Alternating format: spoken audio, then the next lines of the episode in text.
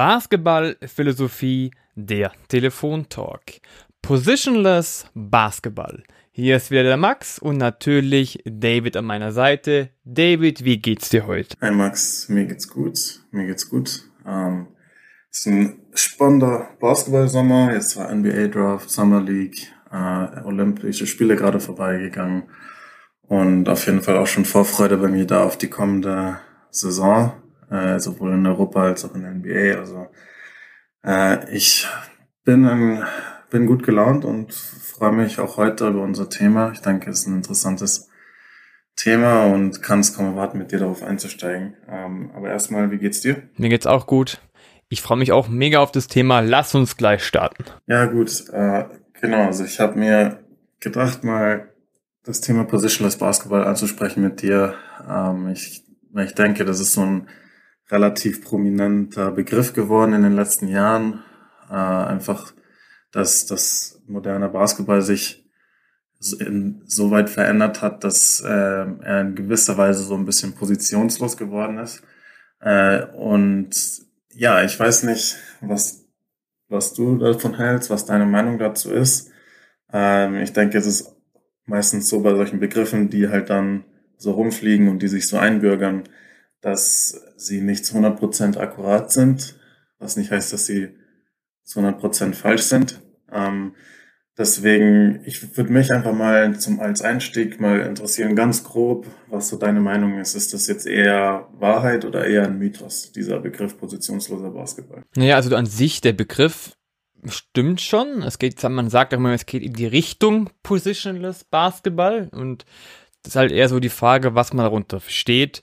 Ähm, tatsächlich ist es bei mir so, ich verstehe darunter positionsloser Basketball, heißt eigentlich umgedreht, dass die Spieler einfach flexibler werden müssen, dass sie nicht nur eine Position haben, diese Position spielen, sondern dass jeder irgendwie jede Position spielen muss auf der einen Seite und auf der anderen Seite, dass es eben nicht praktisch da ist die Position, da ist die Position, da ist genau die Position und da ist die Position, sondern es gibt halt viel mehr Freiraum dafür, wie man Positionen definiert wer sie spielt, wie sie gespielt werden und dass praktisch auch mehrere Spieler mehrere Positionen spielen.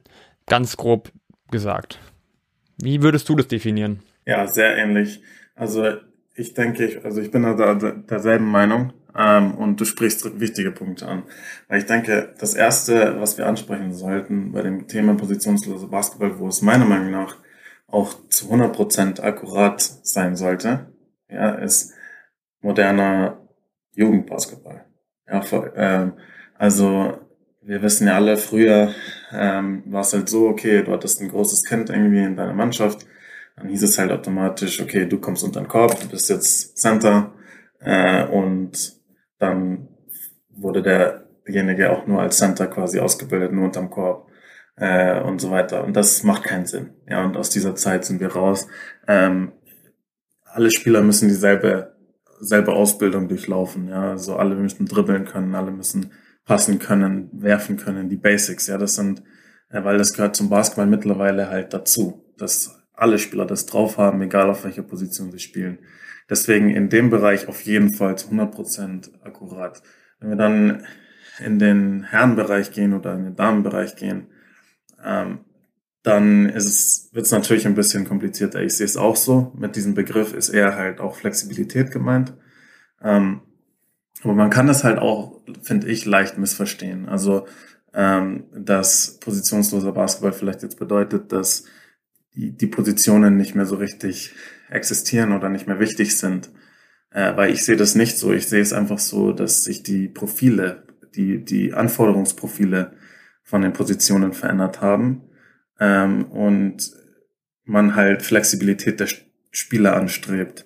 Also dass sie verschiedene Positionen, wie du es auch gesagt hast, äh, bekleiden können. Und das wäre jetzt mal mein grober Überblick zu dem, zu dem Thema. Ähm, und dachte mir, wir können da ein bisschen auch noch genauer ins Detail gehen, was äh, du dir zum Beispiel, also was, was mich zum Beispiel interessiert, ist, wie, wie du als Trainer es auch siehst, ähm, was zum Beispiel jetzt so deine Anforderungsprofile für die verschiedenen Positionen sind. Also was ähm, ist zum Beispiel, was erwartest du von einem Einser in deinem Team oder von einem Fünfer, von egal welcher Position.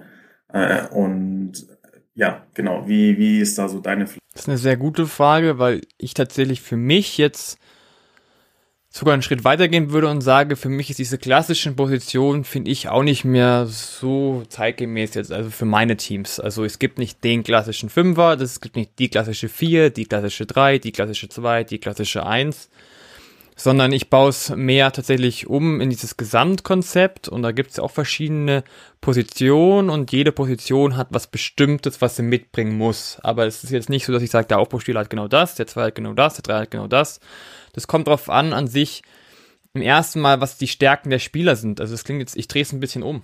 Also klar, ich habe bestimmte Voraussetzungen, zum Beispiel ein Einser sollte wahrscheinlich schon den Ball vorbringen können, gut dribbeln können, der sollte ein gutes Spielverständnis haben können, der sollte auch ein guter Pick-and-Roll-Spieler sein, praktisch um das Spiel reinzubringen, aber es kann auch sein, dass ein Einser ein verdammt guter Aufbauspieler ist, der einfach eine gute Spielübersicht hat, aber kein gutes Pick-and-Roll spielen kann, aber das anders lösen kann ja, da gibt's viel, viel Freiheiten. Das kommt immer mehr auf den Spieler an. Und zum Beispiel der Zweier, ja, sagt man immer noch so, ist ja irgendwo auch immer oft der Go-To-Guy, der gut scoren soll, der auch das Spiel an sich reißen kann, der kreieren kann. Ist auch so eine Sache, wo ich sage, ja, das sollte er können. Ähm, der Dreier ist bei mir tatsächlich, ist so eine Mischung aus allem so ein bisschen. Ähm, der Vierer ist bei mir so, ist ja schon eher die Power Forward bei mir gibt's diesen klassischen Power Forward nicht mehr, weil bei mir wirklich so viel Flexibilität im Team herrscht, dass ein Power Forward wirklich gefühlt alles spielen muss. Und der muss aber vor allem Schnelligkeit mitbringen.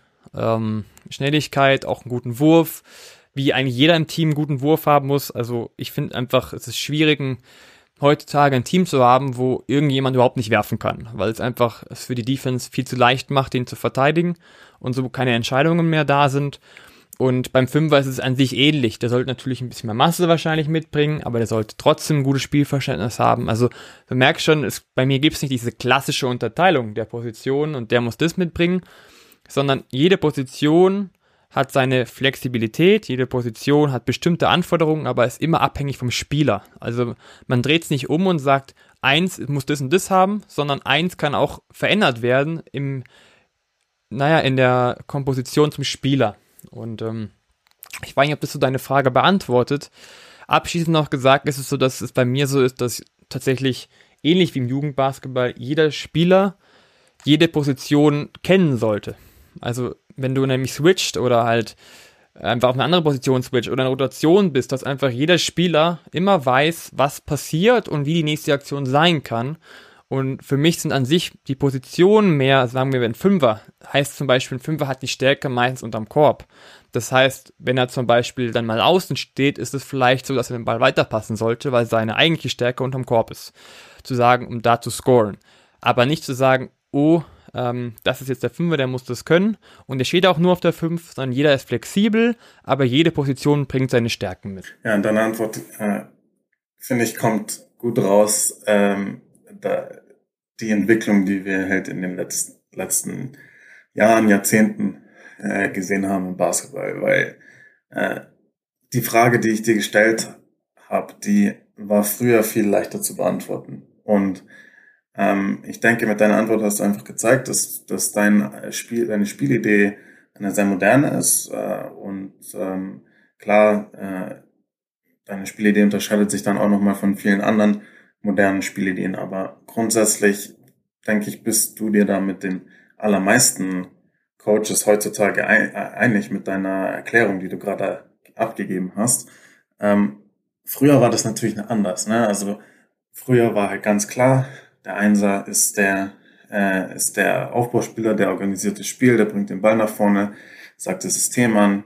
Klar, äh, ist äh, ein guter Ballhändler, ein guter Pick-and-Roll-Spieler, meistens nicht der äh, eher so ein Pass-First-Guy, nicht so der ultimative Scorer. Ja, der Zweier ist dann hauptsächlich eigentlich zum Scoren da. Ähm, und dann äh, hat man ja mit einer Drei eben so einen klassischen Flügelspieler, der meistens einen sehr guten Zug zum Korb hat, sehr ein athletischer Spieler ist. Ähm, und dann hat man eben mit vier und fünf Spieler, die halt hauptsächlich unterm Korb, im Post äh, und in der Mitteldistanz, wenn es auf die vier kommt, ähm, äh, ihre Stärken haben. Klar auch ein Pick and Roll, aber früher war die Präfer die Prioritäten da mal auch noch ein bisschen anders gesetzt. Das Pick and Roll hat heutzutage eine viel höhere Bedeutung. Also so war das eigentlich relativ klar verteilt. und heutzutage ist es bei weitem nicht mehr so. Deswegen ist auch an diesem Begriff äh, Positionless Basketball ist auch was dran. Ja? Aber es ist trotzdem kompliziert, weil die Positionen ja trotzdem äh, existieren. Deswegen ähm, und trotzdem auch in gewisser Weise noch Bedeutung haben. Ähm, und deswegen würde ich persönlich meiner Meinung nach es eher umdrehen und sagen, es ist nicht positionsloser Basketball, sondern es ist ein Basketball mit losen Positionen. So, man wünscht sich Flexibilität, ja, äh, der Vierer sollte auch die Fünf spielen können, ja, der, und der Fünfer sollte auch mal auf die Vier vielleicht drücken können, wenn's, äh, wenn möglich.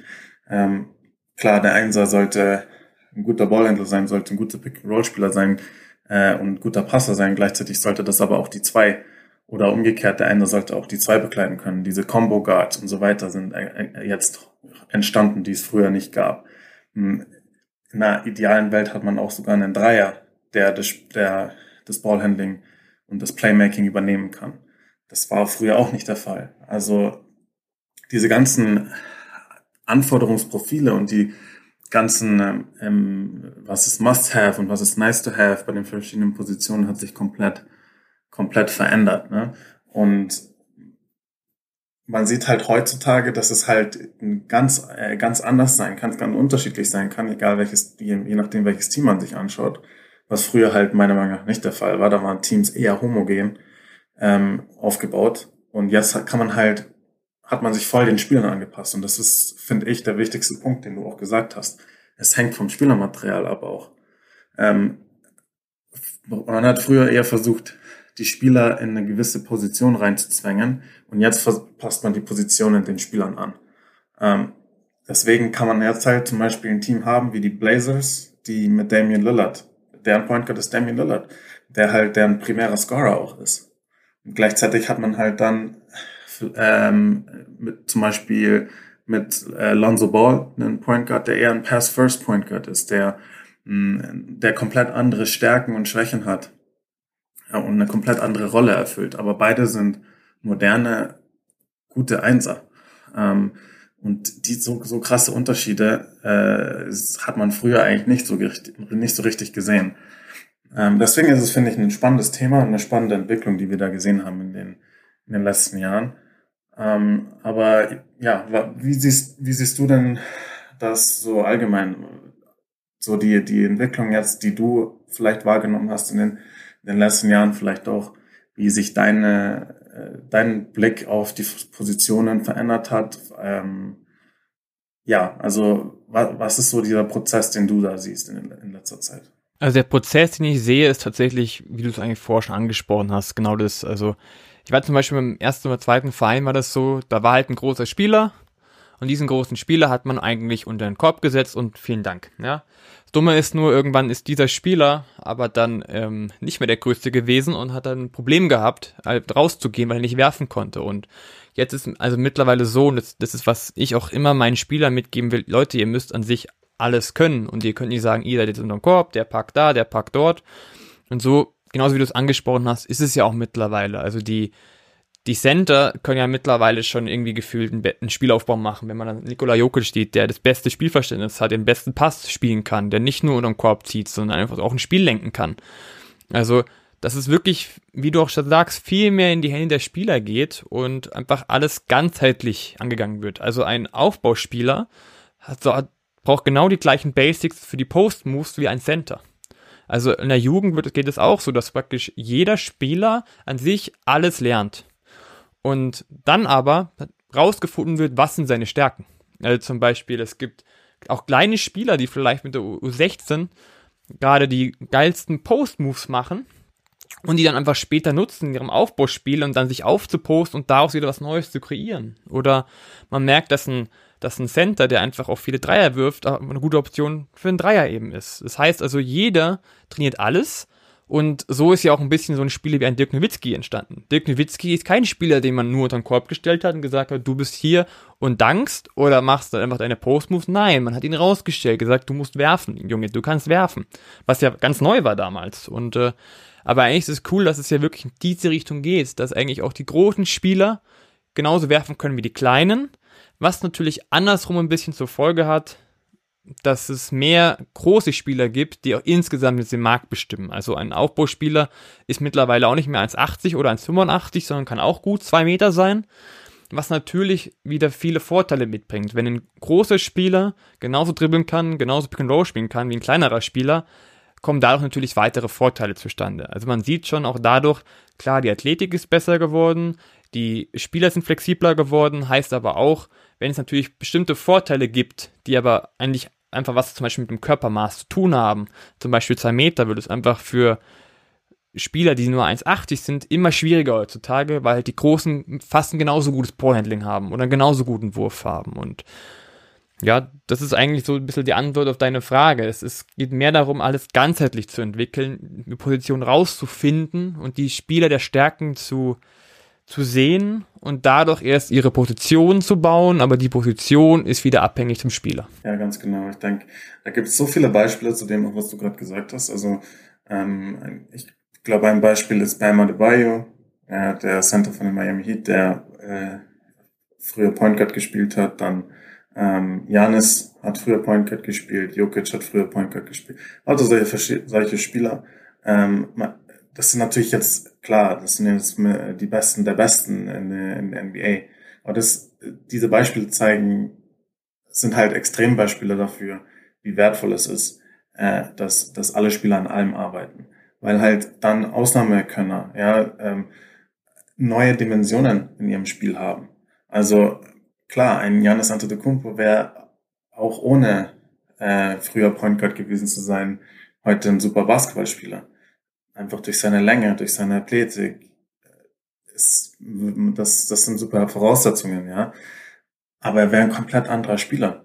Ja, er wäre nicht der Spieler, der komplett jetzt auch mit das Spiel dominiert mit seinen Drives zum Korb, mit seinem, äh, mit seinem, auch mit seinem Agieren aus dem Pick and Roll heraus, auch als Ballhändler, was die Bucks ja häufig auch gelaufen sind. Nicht nur er als Screener, sondern halt auch er als Ballhändler im Pick and Roll.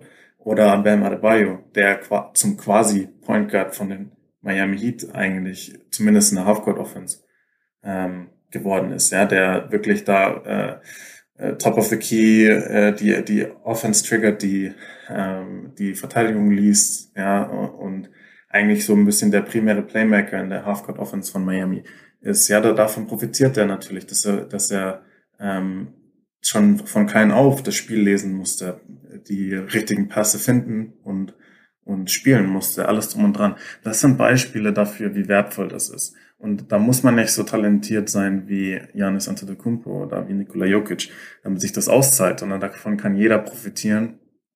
Einfach, ja, weil, weil man Qualitäten erlernt, die einfach im Basketball immer wichtig sind, ja, und ähm, egal auf welcher Position man dann im Endeffekt spielt. Ähm, ich denke, das ist wirklich ein ganz, ganz wichtiger Punkt.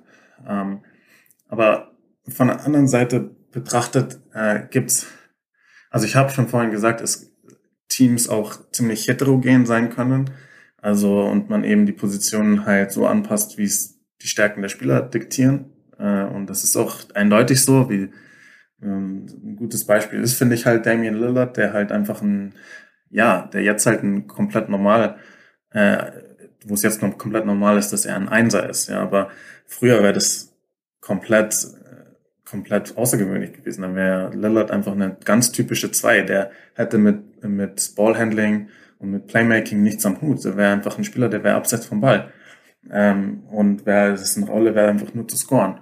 Ähm, und das haben wir eben dann nicht mehr. Diese, diese homogenen Teams, wo einfach jeder Point Guard so gefühlt dieselbe Rolle erfüllt. Aber gleichzeitig gibt es in anderen Bereichen des Spiels, finde ich, jetzt schon auch enorme Angleichungen, ähm, weil alle halt quasi denselben Trends folgen. Ja, wir haben uns alle in die Richtung ähm, entwickelt, ja, äh, haben alle jetzt in den letzten Jahren Analytics kennengelernt und äh, legen alle mehr Wert jetzt auf Spacing und auf Shooting und auf den äh, ja auf den drei Punkte Wurf, das Pick and Roll etc. Und dadurch, dass eben alle Teams diese parallel dieselbe quasi Entwicklung grundsätzlich nehmen hin zu dem Basketball, den sie spielen wollen, gibt's halt oft dann auch so Entwicklungen in eine Richtung bis ins Extrem, bis es alle Teams quasi gleich machen. Und dann erreicht man irgendwann einen Punkt, wo man kein, keine richtige Fort, keine richtigen Vorteile mehr daraus ziehen kann, weil alle sich komplett aneinander angepasst haben und angeglichen haben. Und dann merkt man, hey, wir könnten uns wieder in eine andere Richtung entwickeln, um einen Vorteil zu, zu, äh, zu kreieren. Ja? Und so, finde ich, sieht man dann oft so, wie das, ähm, ja, das Spiel sich selbst reguliert, so würde ich es mal ausdrücken. Ähm, und ich denke, ein gutes Beispiel für dieses Phänomen ist, wenn man sich die Entwicklung von, von der Fünferposition anschaut, ja, vom Center.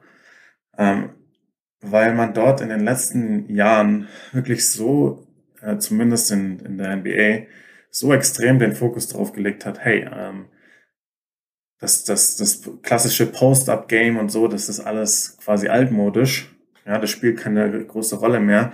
Wir, äh, jetzt ist einfach nur noch, was jetzt zählt, ist, ist Pick and Roll und das ist am besten auch, dass, dass die Spieler auch noch werfen können ähm, und dass sie das Pick and Roll verteidigen können. Ja, und das ist natürlich, das ist eine logische Entwicklung. Äh, dadurch, dass das Pick and Roll jetzt das dominante, die dom dominante Spielform geworden ist, ist es wichtig, dass der eigene Fünfer ein guter Pick and Roll Spieler offensiv ist und gutes Pick and Roll verteidigen kann. Das ist logisch, das ist klar. Ähm, eine Anforderung, die daraus entstanden ist, ist, dass plötzlich ähm, halt auch äh, Fünfer-Spieler möglichst gute Perimeterverteidiger sein sollen. Das hat war es früher auch nicht der Fall. Das war komplett ähm, ja utopisch oder ähm, seltsam äh, zu denken, dass äh, Center konstant am Perimeter verteidigen. Aber heutzutage mit dem vielen Switching, was jetzt passiert, ist das definitiv halt wünschenswert. Und, äh, und dann natürlich, dass sie, dass sie gute Ringbeschützer sind, was auch definitiv essentiell ist, finde ich, für einen modernen Fünfer. Äh, und genau, offensiv eben das Pick-and-Roll-Spiel. Äh, und so ist es halt in den letzten Jahren wirklich so, so geworden, dass man jetzt kaum noch Center-Spieler hat, die wirklich ein tiefes Arsenal an Post-Moves haben. Einfach weil der Fokus in eine andere Richtung gegangen ist. Und der Fokus ging halt einfach auf Pick and Roll, wenn, wenn, wenn gut, äh, am besten, im besten Fall auch noch werfen, ja. Äh, das, das können jetzt nicht alle Fünfer, ja, aber es ist auf jeden Fall nice to have. Äh, und das Pick and Roll verteidigen, Ring beschützen, rebounden. Das ist so der moderne Fünfer geworden. Äh, aber ich muss ganz klar sagen, und das ist, glaube sollte, denke ich, auch dann die Entwicklung sein, die man in den nächsten Jahren ein bisschen wieder sieht, äh, dass man erkennt, hey, das Post-Up-Game, was wir alle so ein bisschen abgeschrieben haben, das kommt wieder mehr. Weil, ja, im Endeffekt haben wir jetzt so alle diese Teams jetzt, die wir sehen, äh, haben sich angeglichen. Man hat fünf sehr gute Verteidiger, die alle möglichst viele Positionen verteidigen können, möglichst viel Switching, möglichst viel Spacing, möglichst viel Shooting. Und klar, diese Entwicklung, das wird bleiben. Und das ist auch gut so. Das ist auch die richtige Entwicklung. Aber das Post-Up ist ein klassischer Weg, diese Entwicklung in der Verteidigung zu bestrafen. Äh, also jemanden wie die 76ers, die jetzt ein Ausnahmecenter haben mit Joel Embiid, daran sieht man, finde ich, diesen enormen Luxus, den Philadelphia hat, dadurch, dass sie einen Center haben, der, okay, der alles kann, ja, das ist eine Ausnahme. Niemand, äh, nicht jeder kann Joel Embiid sein. Aber sie haben, sind eines der wenigen Teams, die wirklich einen Center haben, der ein dominantes Post-Up-Game hat auch. Der wirklich die Fußarbeit hat, der die Moves hat, mit sowohl mit rechter und als auch linker Hand. Das volle Arsenal. Ja, und bei Embiid wird oft über seinen Drei-Punkte-Wurf geredet. Das ist nice to have, aber das, das Entscheidende ist auch nicht sein Pick-and-Roll-Spiel, sondern sein Post-Up-Spiel. Und das kreiert so einen enormen Vorteil für Philadelphia, den andere Teams zurzeit einfach nicht haben. Vor allem eben gegen Switching Defense. Also das wird so bestraft, entweder von ihm im 1 gegen 1 oder im 1 gegen 1 kann man ihn dann sozusagen nicht verteidigen. Das heißt, komplette Offense kann daraus kreiert werden, weil, sie, weil er gedoppelt werden muss und er halt dann auch ein sehr guter Passer ist, der die Defense liest, etc. Das Beispiel bringe ich nur, weil für mich die Fünferposition jetzt so ein bisschen das Beispiel ist, wo ich finde, ähm, dieser ganze Trend, den wir gerade sehen, ähm, hat, entwickelt sich halt gerade so in diese eine Richtung. Und ich meine, vielleicht ist dein Eindruck anders, aber für mich, ich sehe kaum noch wirklich gut ausgebildete Post-Up-Spieler, ähm, die, die dort ihre Haupt, hauptsächlichen Stärken haben, sondern es geht wirklich hauptsächlich meiner Meinung nach nur noch um Pick and Roll und, und äh, wenn möglich halt noch äh, Shooting, ja. Ich glaube, dass wir in den nächsten Jahren da vielleicht wieder eine, eine, eine Entwicklung hinsehen zu mehr, zu mehr Post-ups. Ähm, und weil, weil das einfach ein Weg ist, die modernen Entwicklungen in, auch in Verteidigung äh, zu bestrafen. Ja, also an sich sehe ich es ähnlich. Ähm, tatsächlich denke ich aber auch, dass es zum Beispiel in Europa tatsächlich ein bisschen mehr gemacht wird, die Post-Up-Moves. Wenn zum Beispiel jetzt in Ulick an General Reynolds denkst, wo ja viel über ihn gelaufen ist. Und ich glaube, in NBA ging wirklich der klassische Trend dorthin. Pick and Roll, du musst spielen, dann können wir Pick and Pop oder halt rollen und daraus wieder kreieren und Kickout und, und Dreier und Dankeschön. Ich glaube, in, der, in, der, in Europa geht schon noch ein bisschen mehr dieses In-and-Out-Play dazu. Es ist zwar natürlich auch die, die gleiche Entwicklung, auch mehr Pick and Roll, mehr Pick and Pop, aber es wird auch mehr gemixt. Und tatsächlich ist es aber etwas, was ich auch gut finde, weil das nächste Beispiel zu deinem Beispiel jetzt mit dem Fünfer ist eigentlich so das jetzt weg von der Position hin zu einem anderen Trend, dieses, man soll nur noch Dreier werfen. Und äh, so war es zum Beispiel in, in der Euroleague bei Bayern oder auch bei den Phoenix Suns mit Chris Paul, die auf einmal immer noch den Mitteldistanzwurf äh, genommen haben und nicht immer den Dreier, sondern gerade das genutzt haben. Und sobald wir natürlich in eine Richtung gehen von Entwicklung und sich jeder anpasst, wie du es gerade angesprochen hast, gibt es natürlich wieder Nischen, die wieder einen neuen Vorteil kreieren. Zum Beispiel den Post-Up-Move, weil ja jeder sich nur auf die Sache konzentriert. Das heißt, das Training dementsprechend ja raussieht. Wir machen nur Pick and Roll, nur Pick and Pop, dementsprechend verteidigen wir das auch nur. Deswegen trainieren wir auch nur das beide. Und auf einmal geht das dieser Poster-Move ja weg, ja, wie du es angesprochen hast. Und wenn der weggeht, kannst du noch nicht mehr so gut verteidigen, weil du ja nicht so oft trainierst. Und so gibt es eigentlich sogar wieder neue Chancen. Also wenn sich viele angleichen, anpassen und dann wieder ein paar einfach rausfinden, hey, guck mal, das ist alles die Richtung, machen wir doch genau das krasse Gegenteil, dass sich daraus wieder was Neues entwickelt. Und so ähnlich war es auch bei mir tatsächlich mal. Ich habe auch so einen ähnlichen Trend gehabt. Ich habe auch nur noch Pick and Roll, nur außen, nur, nur noch, wir gehen rein und dann kommt Kickout und dann kommt der Dreier und, und irgendwann kann, kamen sogar die Spieler auf mich zu und haben gesagt, hey Max, also ganz so richtig fantastisch finden wir das nicht, dass wir nur Pick and Roll und Pick and Pop spielen. Wir haben doch eigentlich zum Beispiel die Großen, die auch mal äh, einfach den Ball innen bekommen können, ihn dann wieder verteilen können oder auch Post-Up-Moves haben. Also ich habe einfach noch Spieler, die älter sind, ein paar Fünfer, die halt wirklich vom alten Schlag sind, noch diese Post-Up-Moves einfach nutzen. Und da bin ich auch auf die Idee gekommen, hey, Post-Up-Moves natürlich, warum denn nicht? Und vor allem, weil viele andere ja auch gar nicht mehr trainieren, wie wir gerade angesprochen haben. Und das einfach mehr, mehr zu nutzen. Also die Entwicklung, wo wir hingehen sollten, wäre natürlich Positionless Basketball auf der einen Seite. Also jeder sollte mehr können. Aber es sollten die Stärken halt der Position nicht komplett weggenommen werden. Also ein, ein Fünfer oder ein Vierer oder es gibt sogar noch einen Dreier sollte schon dieses Postgame mit drin haben. Und das ist wieder halt die Entwicklung von der Jugend her, die soll alles trainieren. Die soll nicht nur die Trends trainieren, sondern halt ganzheitlich. Da soll Pick and Roll, Pick and Pop vorkommen, die Defense-Möglichkeiten dazu, nicht nur Switch, auch Flat oder Hedge, aber dementsprechend halt auch in der Jugend die Post-Up-Moves, zum Beispiel Up and Under, die Baby-Hooks und die ähm, Spin-Moves und so weiter, auch im Post. An sich sollte man jetzt nicht immer nur dem Trend folgen, sondern schon probieren, verschiedenste Sachen zu kombinieren, weil immer ein guter Mix schafft Erfolg. Wenn wir immer nur auf eine Seite gehen, ist es einseitig, ist einfacher auch vom Gegner zu lesen. Und eigentlich denkt man ja, Positionless Basketball ist das Gegenteil. Positionless Basketball heißt, also was wir bis jetzt so gesagt haben, es gibt mehr Spieler, die mehr Möglichkeit haben, die flexibler sind. Und wenn Spieler flexibler sind, sollte es ja eigentlich heißen, wir haben mehr Vorteile oder wir haben mehr Möglichkeiten. Und deswegen sollte man Positionless Basketball meiner Meinung nach nicht jetzt damit verbinden, wir gehen in Trends und dann muss jeder halt praktisch diesen Trend Dreier können, auch der Center, der eigentlich nur Stärken unten hat, sondern für mich persönlich heißt Position, Positionless Basketball mehr Möglichkeiten, aber immer noch die Stärken erhalten. Und wenn halt jemand einen Post, einen guten Post-Move hat und der nächste um eigentlich wieder ein Pick and Roll, ein Roller ist oder ein Popper ist, also ein gutes Pick and Roll Spiel hat, dann sollte halt ein Trainer auch A, darauf achten, zu sehen, hey, der Spieler XY hat aber gut, ein, gutes Postgame, also sollte man das mit einbauen. Und andererseits sollte man es auch vor allem trainieren. Was sagst du dazu, ja? Ja, ja, total. Also du sprichst wichtige Punkte meiner Meinung nach an. Äh, dein, dein Punkt zur, zum europäischen Basketball ist definitiv, ähm, definitiv auch so, sehe ich auch so.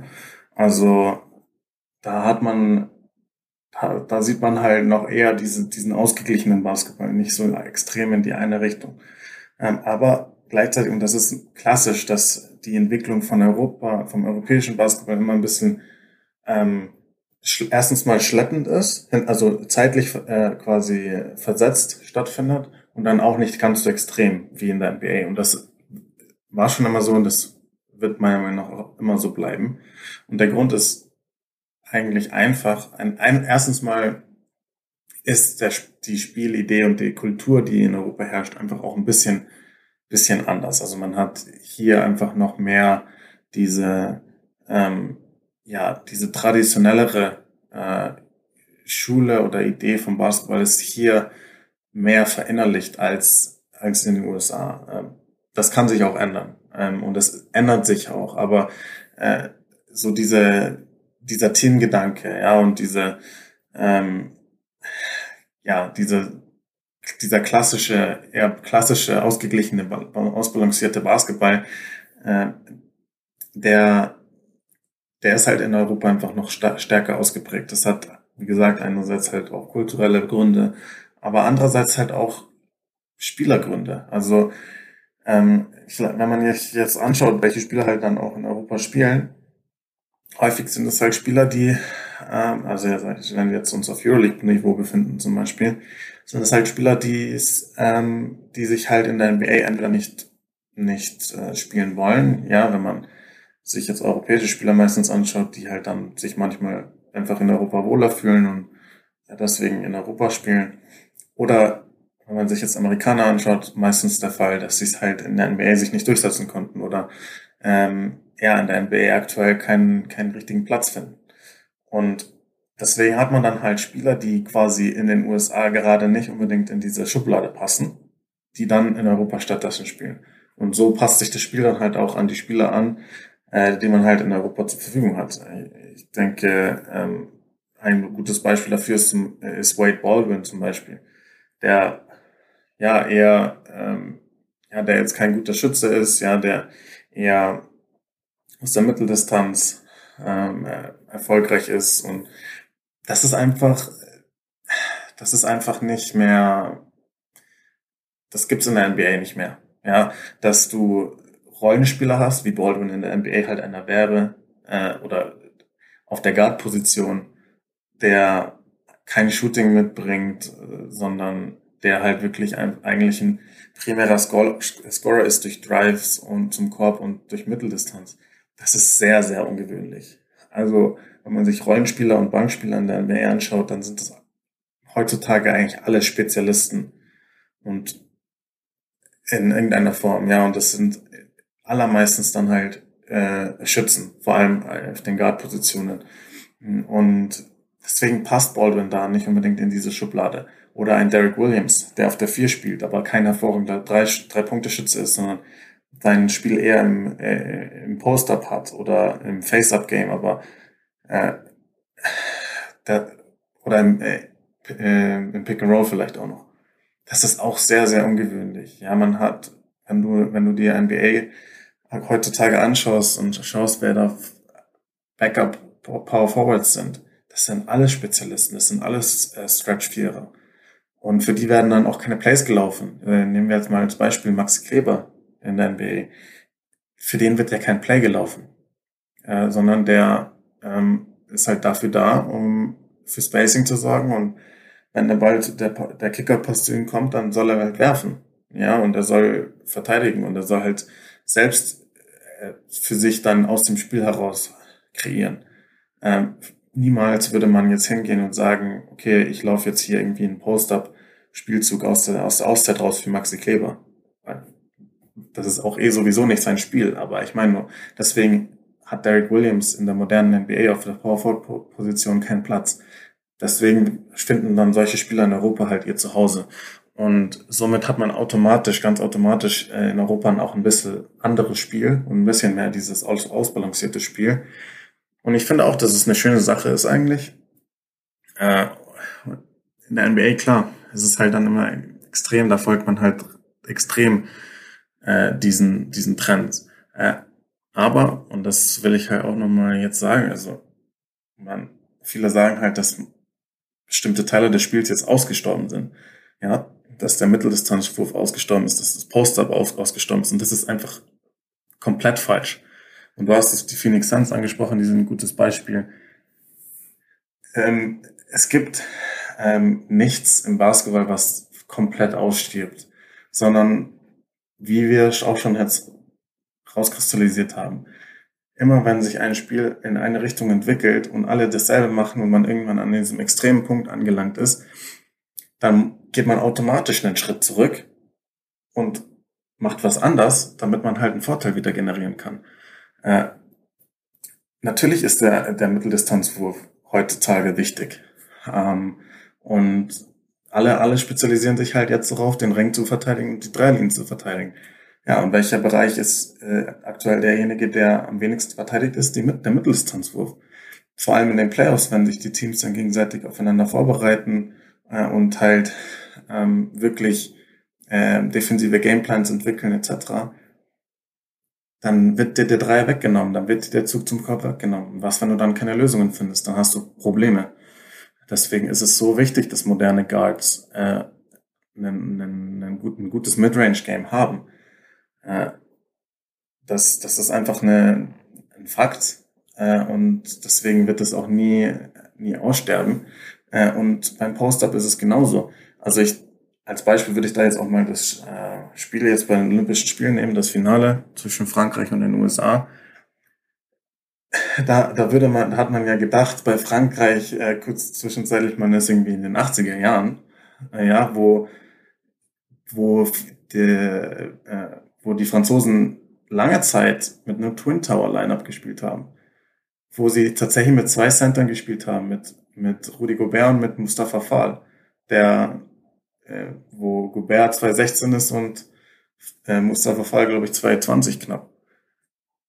Das ist, das ist ja wie, wie früher, ja, Twin Tower Lineups, das ist da, hatten alle gesagt, das ist komplett ausgestorben.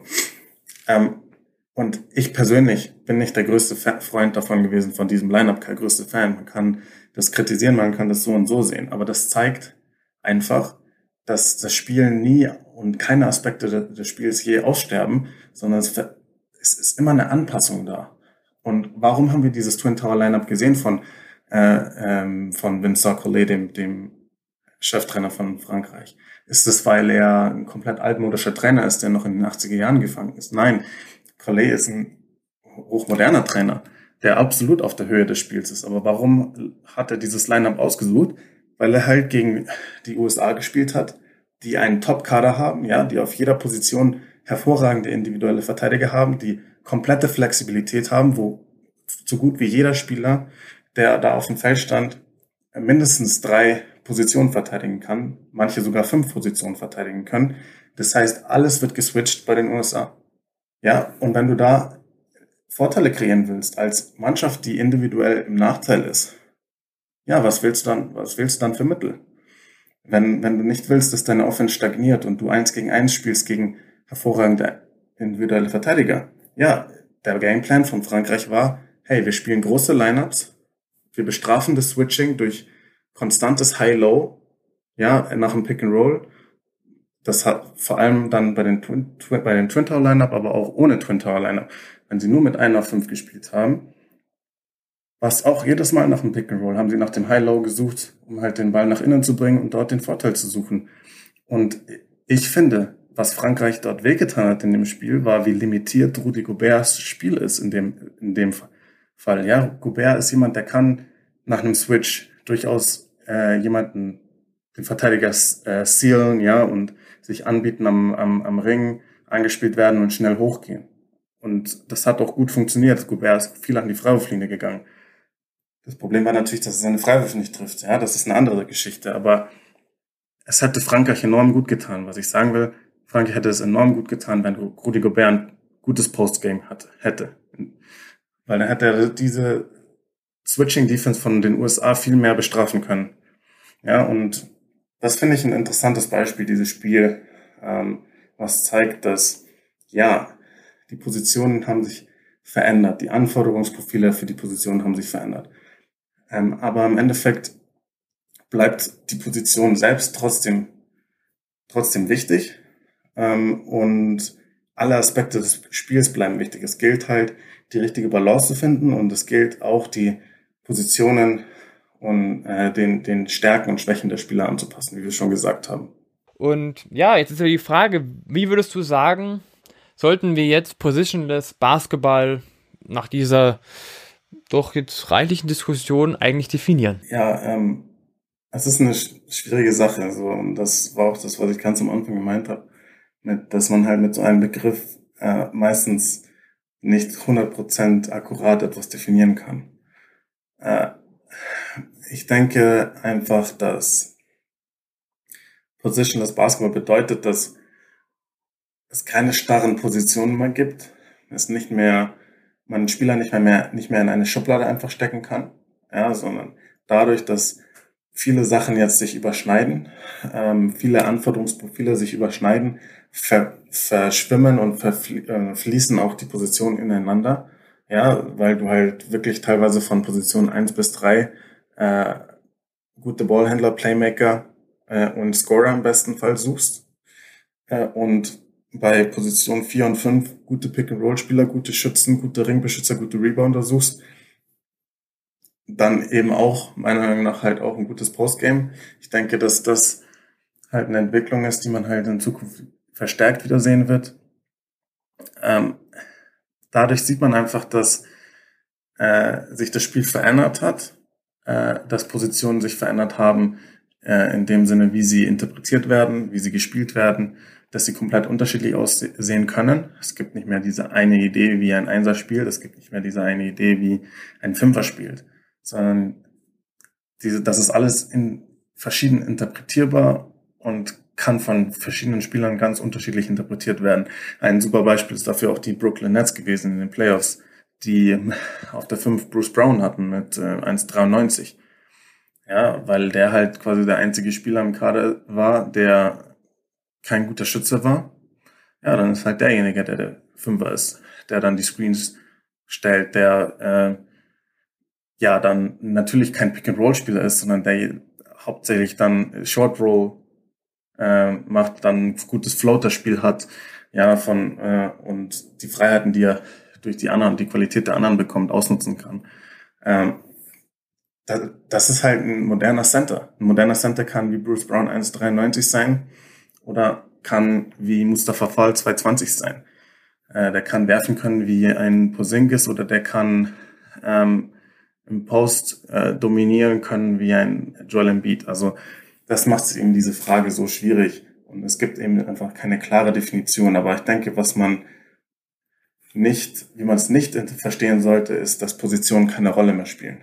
Ähm, ähm, und, sondern es ist einfach die Interpretation und die Anforderungsprofile haben sich verändert.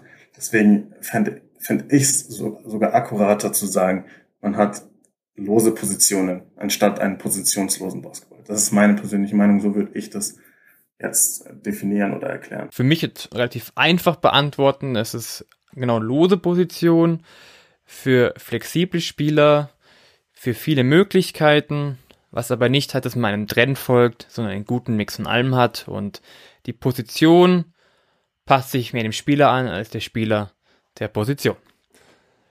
Und ich würde sagen, dann beschließen wir es und das war die Folge Positionless Basketball. Bis zum nächsten Mal. Wir haben das nächste Mal einen sehr, sehr interessanten Gast da und dementsprechend bis zum nächsten Mal. Ciao.